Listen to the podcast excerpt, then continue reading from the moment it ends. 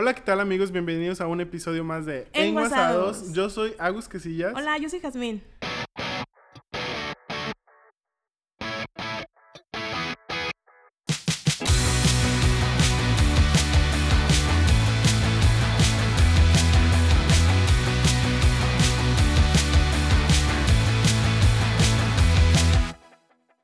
Y el día de hoy tenemos a invitado a Tutu Pica Carrillo. Bienvenido. Gracias Bienvenido, por estar maestro. aquí. Gracias por la invitación. Y bueno, aquí es como que si estuvieras en tu casa o en un buffet, así que ayúdanos a presentarte. Bueno, pues mucho gusto. Mi nombre es Tutupica Carrillo de la Cruz. Eh, soy perten- pertenezco al pueblo Huirrárica, originario del Buruato, municipio de Santa María del Oro. Y pues bueno, es un gusto estar aquí con ustedes compartiendo pues esta mesa, esta charla y pues ustedes nos dicen. Perfecto. Muy bien, bienvenido, gracias. Básicamente ahorita en lo que hacemos es enguasarnos todos, tanto nosotros como nuestros invitados, regresando un poco a cuando estaban, bueno, cuando tenían 18 años, 18, 20 años, qué estaban haciendo en ese entonces. Por ejemplo, podemos empezar en dónde estudiaste la prepa. Claro, bueno, yo eh, después de terminar la educación básica, eh, primaria y la secundaria, la secundaria la hice en un internado que se llama eh, Benito Juárez, eh, en Jalisco, este, y luego me vine justamente a la prepa, a la prepa número 13, ¿sí? Porque bueno, ya no había otro internado más para estudiar la prepa aquí en Nayarit y pues tuvimos la necesidad de quedarnos aquí en la ciudad, eh, primero rentando, luego ya después, cuando hubo oportunidad, mis padres compraron un pequeño solar y ya construimos una casa y nos quedamos aquí ya a estudiar la preparatoria, pues muy cerca de aquí de- del centro, eh, la preparatoria número 13 de la Universidad Autónoma de Nayarit. Vi- vi- Vivías cerca de la prepa. Sí, este, es- nosotros, eh, bueno, mi familia, mi, mi papá, mi mamá, eh, compraron el terreno en la colonia Prieto Crispín, todavía, pues, este, es una colonia muy cerca de la prepa, entonces a veces llegábamos caminando, a veces en camión, agarrábamos las vías y, y con los amigos ahí nos íbamos a la escuela. ¿Alguna aventura que nos quiera platicar, maestro, cuando recuerda la preparatoria? No, bueno, pues la prepa fue una etapa muy, este, de mucha rebeldía, muchas vagancias. eh, la prepa está muy cerca del río Mololoa, entonces, pues el río Mololoa era como nuestra área de recreación, cuando todavía no, no estaba muy contaminada como ahora lo está. Y bueno, fue Se bañaban ahí. se- eh, hace mucho tiempo yo recuerdo las primeras ocasiones que me tocó venir a Tepic eh, eh, em, de visita. Yo recuerdo que las familias y algunos compañeros vecinos que ahora son vecinos eh, acostumbraban a ir a- al río. Eh, yo todavía pasé por ahí algunas ocasiones y la gente bañándose, la gente lavando la ropa. Eh, hoy en día pues es un riesgo, ¿no? El río. Pero este sí, y era un área de recreación toda la zona en las temporadas de lluvias pues todos los jóvenes, ¿no? De, este, de la zona, eh, mm, pues a la orilla del río, pues me acuerdo que eh, mm, buscaban cómo eh, agarrar la corriente para poderse eh, bañar, ¿no? Y, y- y desde lo que es el puente amarillo, el puente quevedeño, hasta el puente del ferrocarril donde está ahí, Sí. eh, pues la gente lo usaba como, los jóvenes pues como área de recreación, ¿no? Suena Qué padre, divertido. sí. sí. Hubiera estado muy padre que conocer ese, ese, ese río que nos cuentas, ¿no? Ahorita es totalmente diferente. Sí, ahorita a- ya ni se le puede imaginar uno así, ¿cómo que se bañaban? ¿Cómo que la gente iba a lavar? No, porque pues realmente está muy contaminado.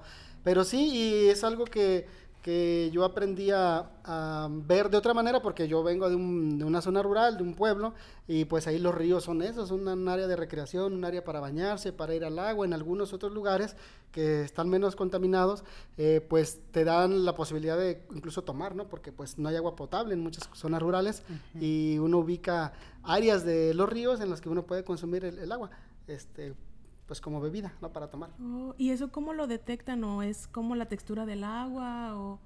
Pues es más bien de dónde fluye la corriente, es decir, eh, eh, digamos que eh, todos los ríos tienen ah, por el- su cauce eh, corrientes que alimentan el mismo río, ¿no? Que bajan de la zona serrana. Y esas corrientes que bajan de la zona serrana, pues no, no, no tienen eh, contaminantes, ¿no? A lo mejor vienen cargados de otros minerales, pero no tienen contaminantes. Pues el río, por ejemplo, Mololoa, sabemos que al- más arriba tiene, de, mm, digamos, eh, descarga de aguas, ¿no? Este, Mm, negras. negras. este, entonces, pues, mm, no, eh, se nota, ¿no? Este, El y- color y, de el la- color y el olor. Sí. mismo, ¿no? Sí. Sí, sí, pero la prepa fue un, un- un momento de mucho aprendizaje, de mucha convivencia, de conocer otras culturas. Yo, pues digamos, venía o vengo de una comunidad, de una familia wurrárica, con otros valores, otras costumbres, y en la prepa empecé a, a ver, eh, digamos, otro, ah, mm, otros colores, otras músicas, otras formas de vestir, otros eh, valores, ¿no? Este, Y creo que fue una experiencia muy bonita la preparatoria en general.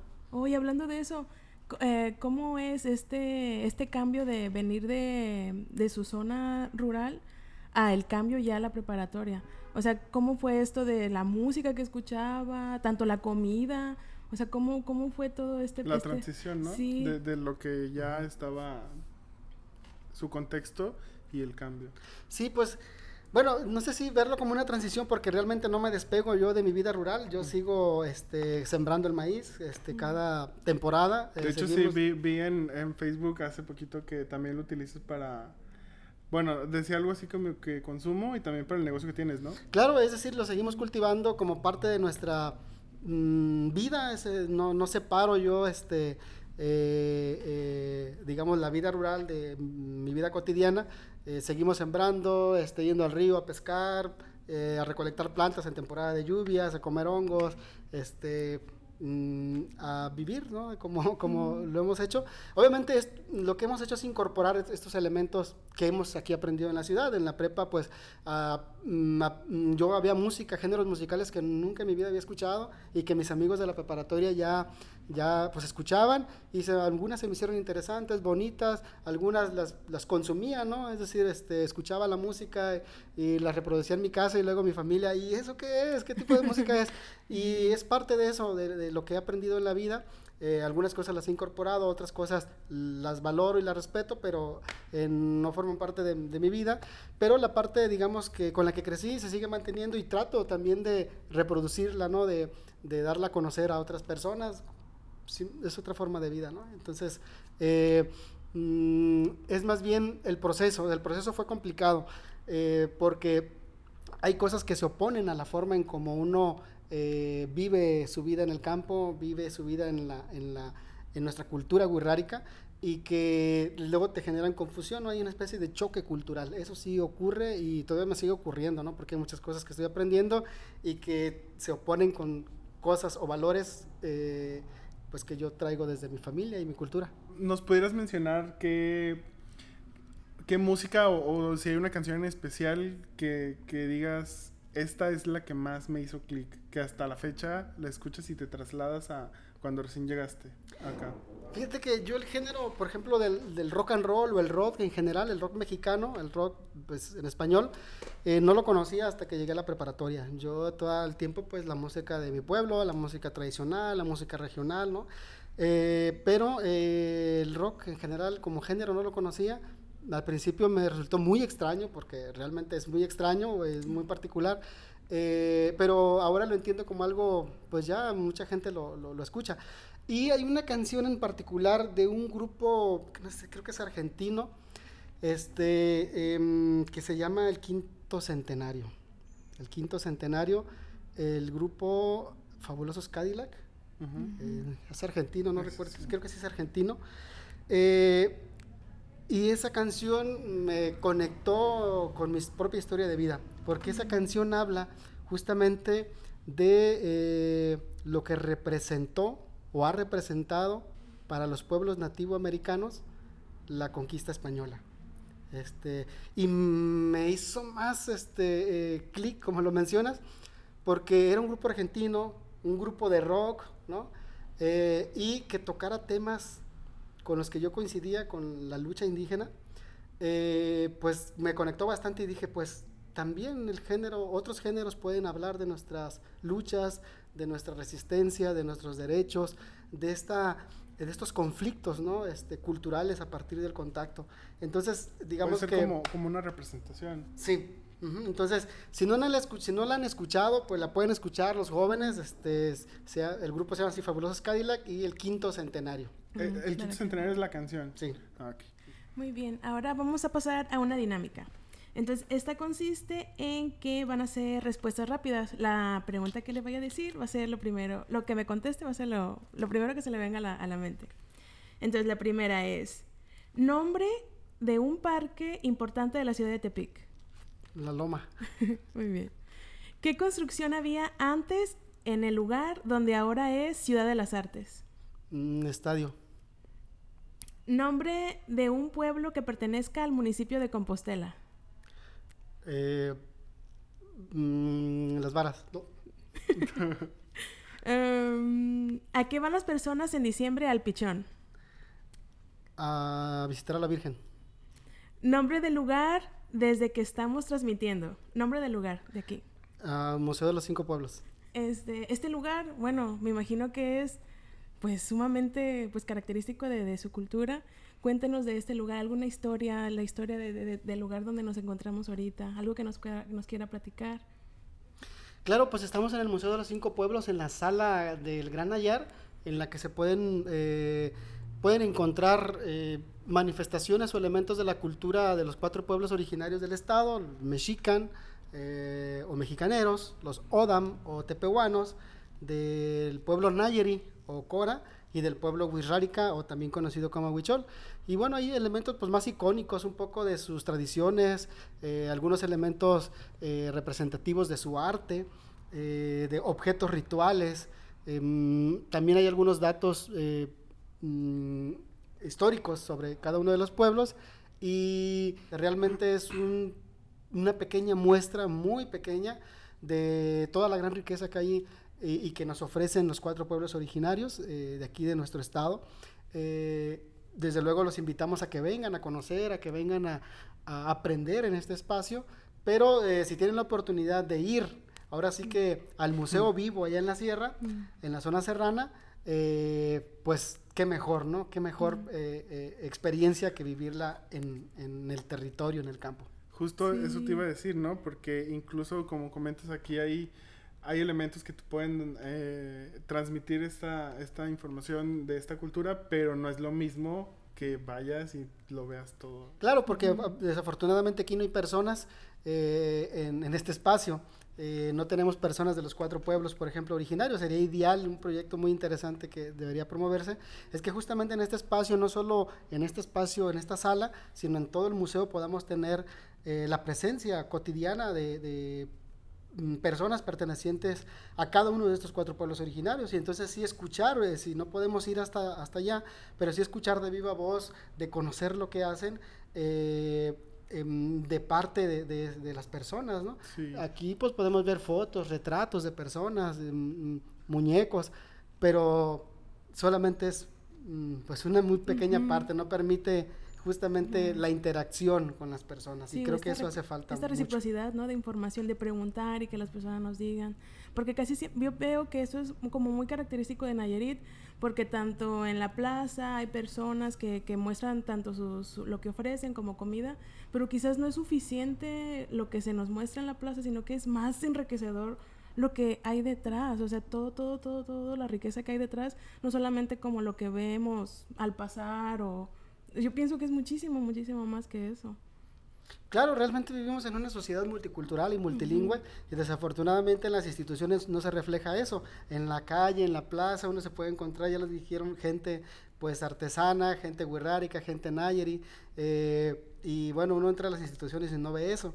Eh, pero sí, eh, desde luego que eh, si uno quisiera aprender muchísimo más sobre la cultura, la gastronomía, el arte, la lengua, literatura, o sea, todo, pues este, hay que acercarse ¿no? a las comunidades, hay que acercarse con la gente. Y bueno, pues aquí en el museo solamente, pues ese es un museo, ¿no? Donde se exhiben cosas. Y, y- y, sin embargo, pues sí, nos ofrecen un poquito, eh, pues la posibilidad de despertarnos la inquietud por explorar un poco más. Sí. ¿Este lugar ya existía cuando, cuando tenías 20 años? Eh, no, este, este lugar tiene poco tiempo realmente, 2005. Eh, bueno, mm, tal vez ya tenía los 20 años, no sé qué cuentas, pero eh, tal vez no, no recuerdo bien. Mm, pero tiene poco tiempo, ¿no? Te- 2005, 15 años, desde 15 años este, realmente el espacio. Obviamente ha ido cambiando, se le, se le han incorporado cosas y este, mm, pues es muy, yo lo veo muy positivo el hecho de que existan. Obviamente hay, hay que trabajar en la apropiación de este espacio, que los pueblos, que nosotros nos podamos apropiar de estos espacios, eh, trabajar para que las instituciones se, se, sensibilicen y realmente puedan incorporar a las personas ¿no? en estos espacios y que no solo sean eso, museos. En la prepa, yo recuerdo, este, hablando de la prepa, que una maestra nos ponía un documental de un pueblo originario de Colombia eh, y estaba subtitulado al español, ellos lo narraban en su lengua nativa. Eh, y este, un compañero de al lado me dice, oye, eh, pues este, ya me cansé de leer los subtítulos, ¿por qué mejor no me dices lo que están platicando? Que luego finalmente habla, eh, habla, tú hablas lengua indígena, ¿no? Ellos también hablan una lengua indígena. Como que si fuera toda sí, la entonces misma. digo, pues, sí, pero pues es que hay muchas lenguas indígenas y cada una es diferente.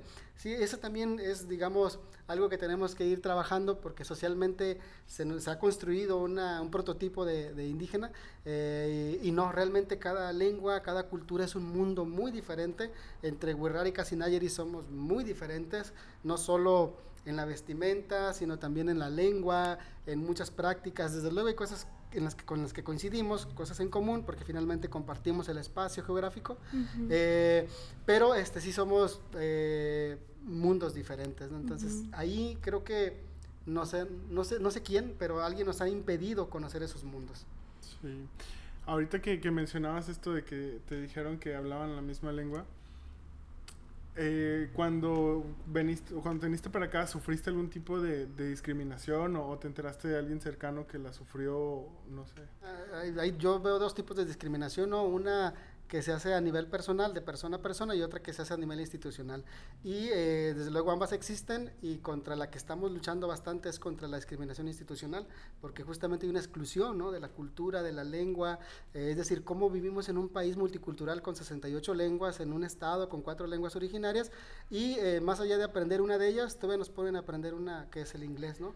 Es decir, como en un país multilingüe, la mayoría somos monolingües del español. Uh -huh. Entonces, eh, hay ese tipo de ex exclusión o discriminación institucional y la otra, pues, que es provocada justamente por las personas, pero que yo en lo personal lo percibo como, mmm, pues es que somos víctimas de esa mala educación, ¿no? O sea, eh, no es culpable la persona en sí, sino es el mismo sistema de la educación la que provoca que las personas sean así y realmente eh, mmm, nos convertimos en víctimas, ¿no? Y, sí. y, así nos forman y desde luego uh, ambas no son buenas porque este, igual provocan el mismo, la misma emoción, pero este, sí contra la que estamos luchando nosotros no es contra la discriminación que nos hacen las personas, uh -huh. sino contra la discriminación, exclusión institucionalizada, que esa es la, la que provoca todo lo demás. Incluso como sí. es la más complicada de, de de atacar, ¿no? O sea, sí, de, de, quitar. Porque es estructural, ¿no? Es estructural sí. y, y, y, y, bueno, eso va a ser generacional, ¿no? Es una lucha que nos va a tocar a varias generaciones. ¿Y tú tuviste algún mentor? Yo considero que el primero o los primeros son mis padres. O sea, mis padres realmente fueron unas personas que nos impulsaron siempre a aprender, a mantener lo que somos, porque lo seguimos haciendo, seguimos reproduciendo nuestras manifestaciones culturales eh, en su casa que, eh, que, que, está en el Burbato, municipio de Santa María del Oro, eh, y gente que me guió en, también en, el, en, la formación profesional, este, en la universidad, cuando estudié en la universidad, pues tuve la oportunidad de conocer tres personas que creo que me cambiaron la vida.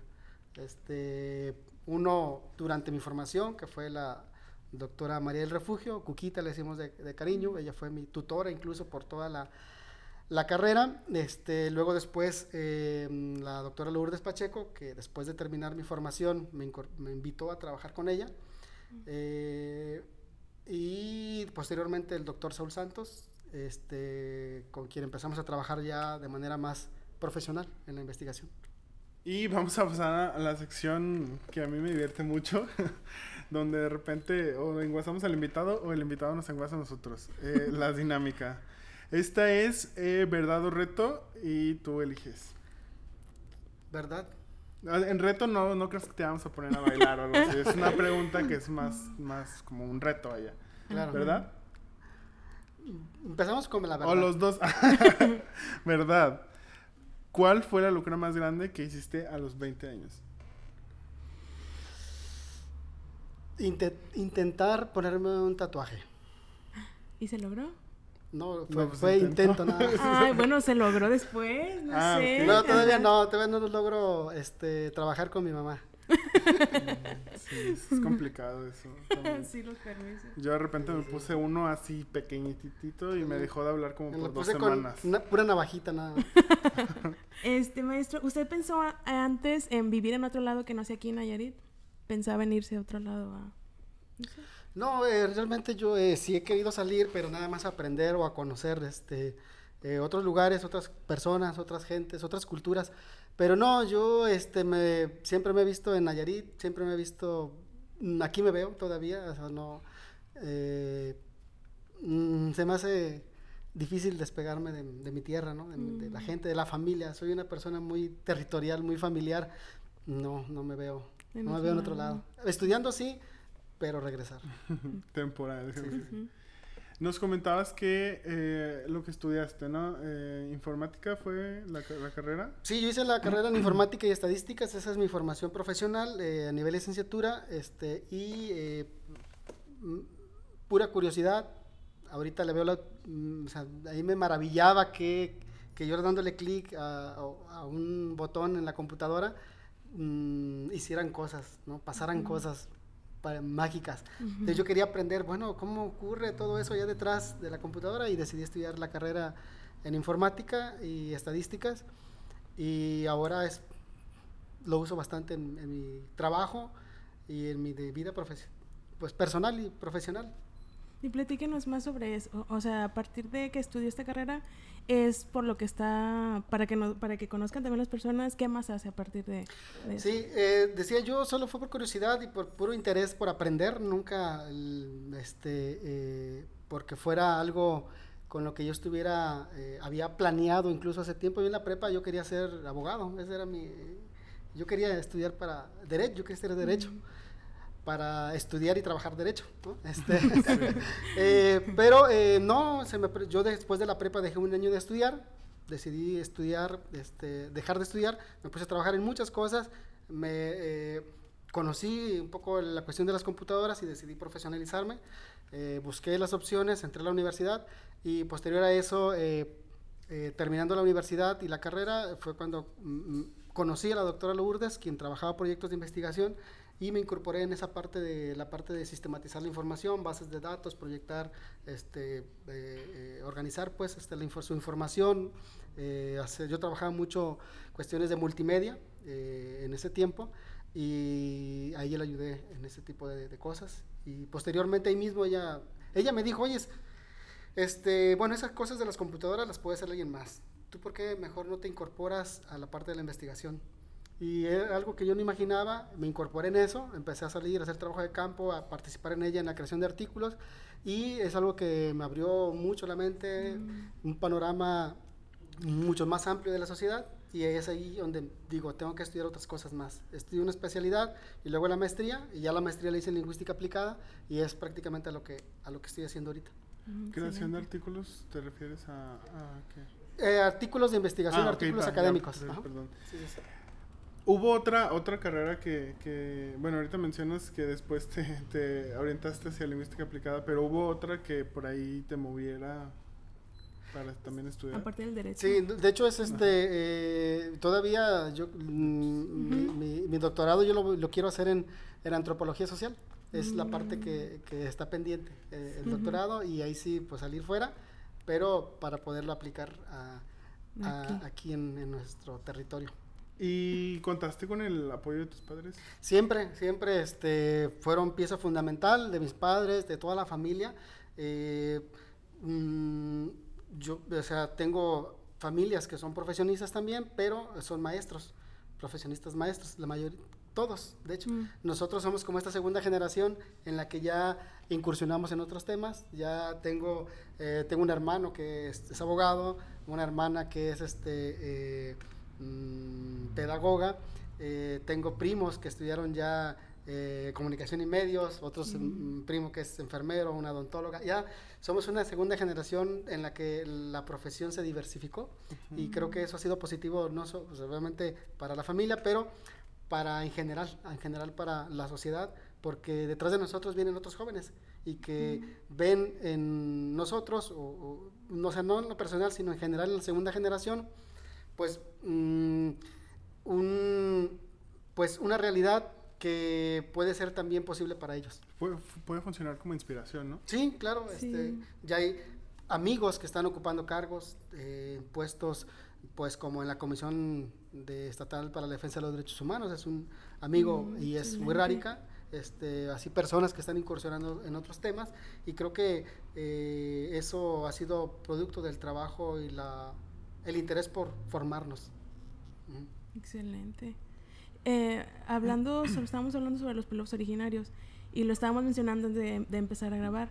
Yo mencionaba acerca de que eh, al momento de que eh, acceden a una educación aquí en la ciudad, que allá no se les da o no se les facilita o el gobierno no se los lleva, o etcétera, etcétera, o sea, sin fines de cosas, es como el aprender la lengua de español para poder adquirir una educación y luego aparte también el poder entrar a la universidad que quizás yo quizás es como ya personal de un de lo que yo veo de que quizás es como esto lo que estamos hablando en, los, en el bloque pasado como entra también en discriminación o entra también en como en que le encierran puertas o es como si no aprendes español no vas a tener educación primaria o secundaria o preparatoria o sea es como no sé o sea se me hace como algo sorprendente en lugar de que, fuera al revés, ¿no? O sea, que tú aprendieras su lengua y entonces vayas, ¿no? Exacto. Pues mira, yo a veces lo digo y a veces este, eh, lo digo a veces como, a veces de manera informal, a veces sí de manera formal, pero realmente los pueblos originarios del país y de Nayarit desde luego, hemos vivido por mucho tiempo, cada vez menos tal vez, pero como extranjeros en nuestra propia tierra. Porque todos los servicios que nos ofrece el gobierno, primero son en español. Eh, son bajo una lógica meramente, pues, eh, occidental, ¿no? que poco toma en cuenta nuestros valores, nuestra lengua, o sea, nuestra cultura. Entonces, eh, yo en algún momento cuando llegaba a la ciudad era como sentirme extranjero en mi propia tierra, porque te ven diferente. Sí. Eh, la gente te ve extraño. O sea, como que si la realidad de nuestro país no fuera multicultural o multilingüe. Vas al centro de salud en español, vas a la escuela, todo en español, y te hablan de una cultura con la que no te identificas. Eh, ves los programas eh, culturales y también, eh, pues sí se siente bonito ver las fotos y espectaculares, pero realmente tu cultura no te permite reproducirla como tal.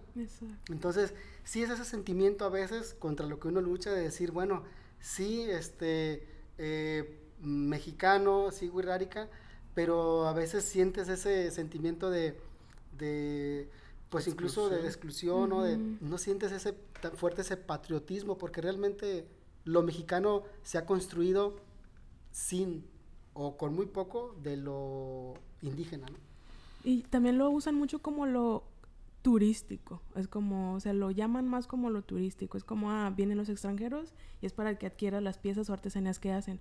O sea, como que no llega a algo más. O sea, no sé, es como, no sé, es algo como que me, me, causa como conflicto sí. ahí. Y yo le he dicho, o sea, eh, a lo mejor está bien o hay que discutirlo, pero, eh, es decir, se hace turismo con nosotros, más bien sobre nosotros, pero sin nosotros. Ese es el problema. O sea, porque sí se pone como fachada lo indígena, pero los indígenas, o sea, igual en allá en el rincón, casi, olvidados, Exactamente. Entonces, esas son las contradicciones y eso es contra lo que nosotros nos pronunciamos. O sea, sí hay que hay que ver cómo podemos proyectar esta riqueza cultural ante el mundo pero con nosotros, ¿no? No sí, nosotros. Ese es el asunto. Una dinámica más. A ver, se me pone nervioso con esa dinámica. un juego de palabras. Eh, te voy a decir unas, unas palabras y tú me vas a decir qué temática prefieres, ¿no? Música, o sea, el nombre de una canción o el nombre de una película. Pero todas es música o todas es película. ¿Cuál, cuál escoges? Música. Música, ok. Ahora te digo las palabras. Sol. ¿Digo el nombre de una canción o qué? Sí, o, puedes cantarla si quieres. Lo primero que se te venga a la mente. Cuando cae el sol en la playa. ¿Cuándo aparece el sol? ¿O ¿Cuándo Calienta. cae- ¿Cuándo calienta el sol en la playa? Sí, Es lo único que me acuerdo. Ciudad. Eh,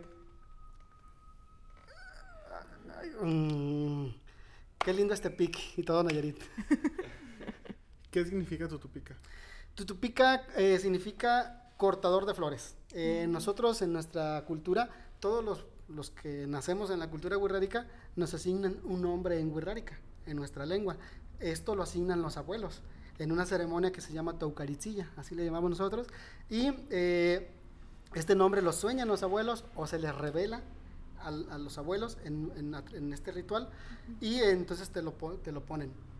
Y ah, eh, después los padres, si quieren, pueden poner otro nombre este, o utilizar el que ya asignaron los abuelos. En este caso, eh, yo tengo un nombre que, mis que mi abuelo me puso, que se llama Haiku Kame. Ese es mi nombre que me puso mi abuelo. Y, pero mi papá decidió ponerme Tutupica, que es el nombre que él se le reveló. Y entonces dijo, yo le voy a poner Tutupica. Eh, pero sin embargo, ahora tengo dos nombres. Sí. Y muchos, muchos en nuestra cultura tenemos dos nombres. Mi hermana, tengo una hermana pues, que se llama Minerva, pero que su nombre en Wixárika, el que le puso, el que le puso mi abuelo, es Biri Ubi. Biri Ubi significa madre de la sabiduría. Y así, todos, todos tenemos dos nombres, este, pero ustedes saben que anteriormente, pues la iglesia, este, eh, y la presencia de, pues, de los evangelizadores en la zona, pues promovían más los nombres cristianos que los nombres Mm. nativos. Entonces, Sí. en algunas culturas los eliminaron. O sea, yo estoy convencido y seguro, o sea, que todos los pueblos originarios del país y de Nayarit tenían este ritual de asignación de nombres, pero por la fuerza de la conquista se eliminaron y ahora, por ejemplo, solo en la zona, aquí en la región, los wixárikas seguimos practicando eso y lo seguimos reproduciendo. Entonces, este, hay muchos nombres wixárikas por ahí.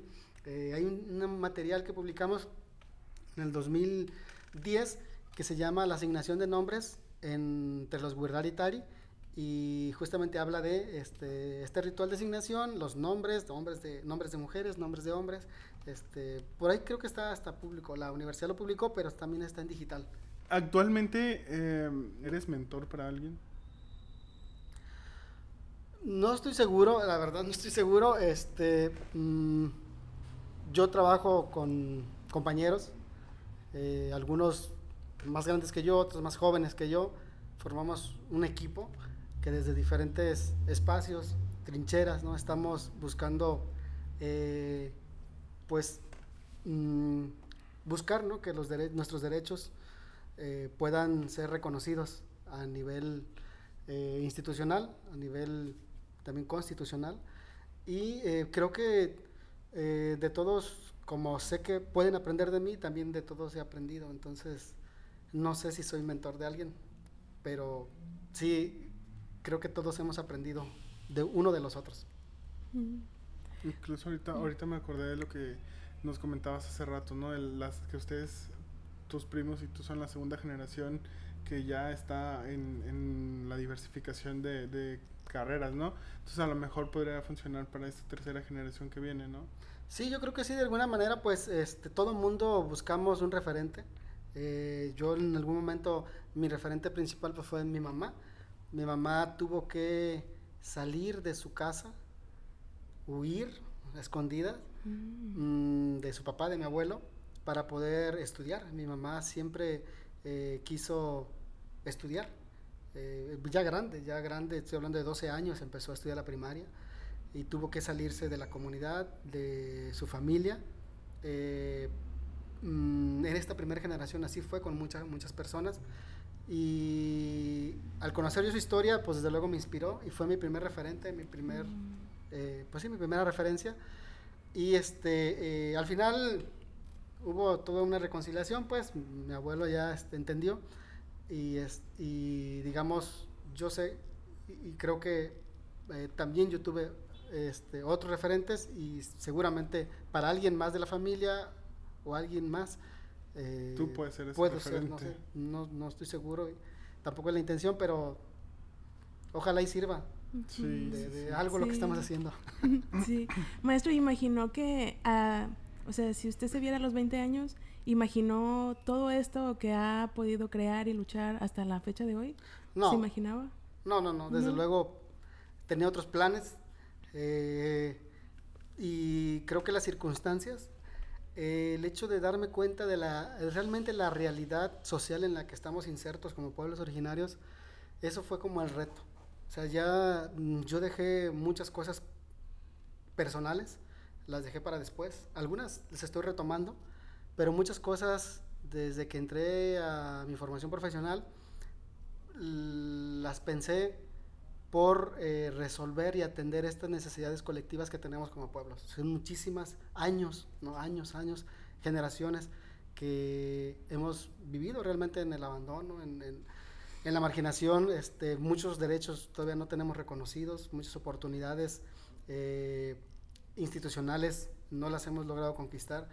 Y ese es el trabajo en el que estamos, realmente. Este, eh, mm, y las cosas personales, algunas las estoy retomando, proyectos muy personales, otras eh, las estoy dejando para después, porque finalmente detrás de nosotros vienen primos, vienen hijos, vienen otras generaciones que quisiéramos eh, tuvieran otras condiciones sociales, ¿no?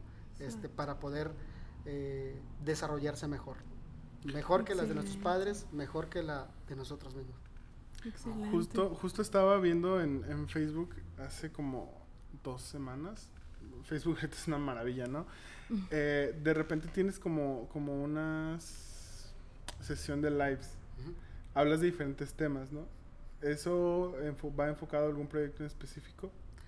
Pues es algo que hemos hecho desde hace, desde el 2015 a través de otra plataforma que nosotros también hemos construido y que se llama Voces del Gran Ayer.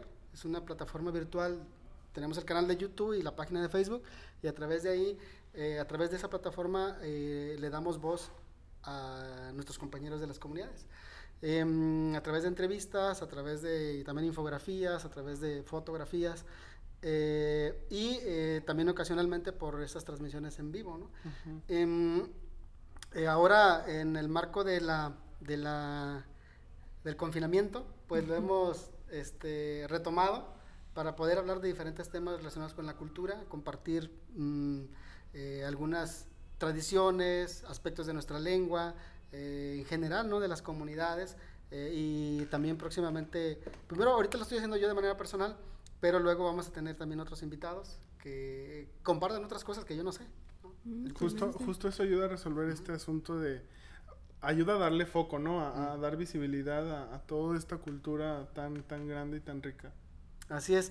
Entonces hay muchas cosas por hacer y creo que ahorita los medios, de, los medios eh, digitales, que cada vez son más, este, eh, pues cada vez son más, eh, nos permiten aprovechar para poder difundir, ¿no? Este, muchos, muchos temas que están solamente en la comunidad.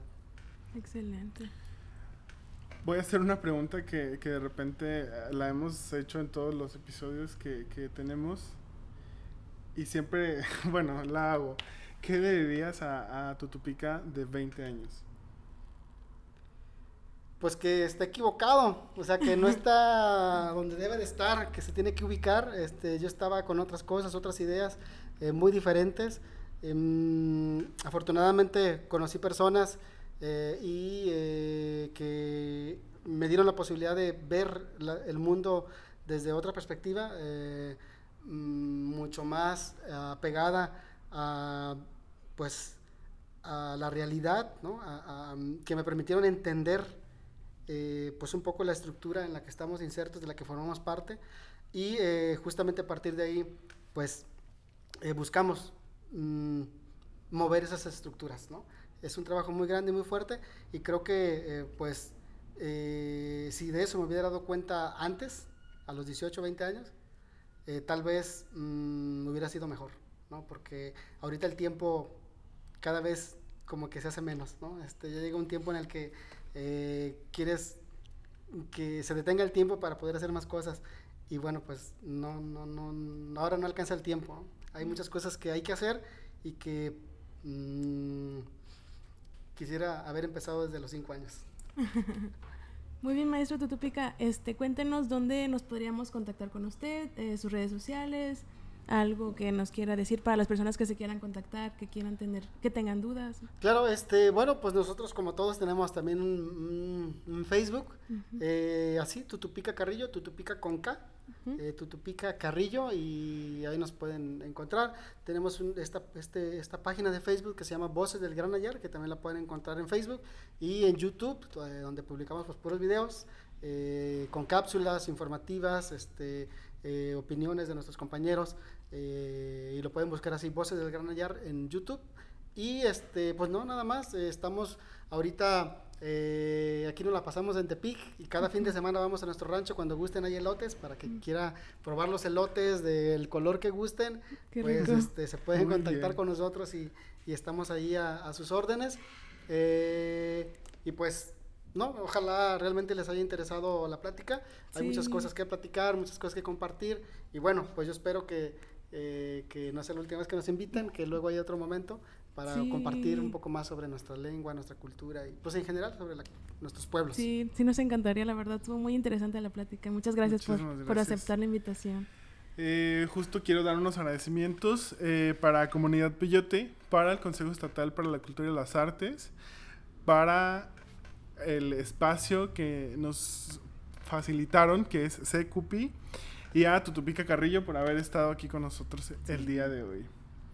Y bueno, eh, nos pueden encontrar en redes sociales como arroba en Podcast en Twitter, Facebook, Instagram y YouTube.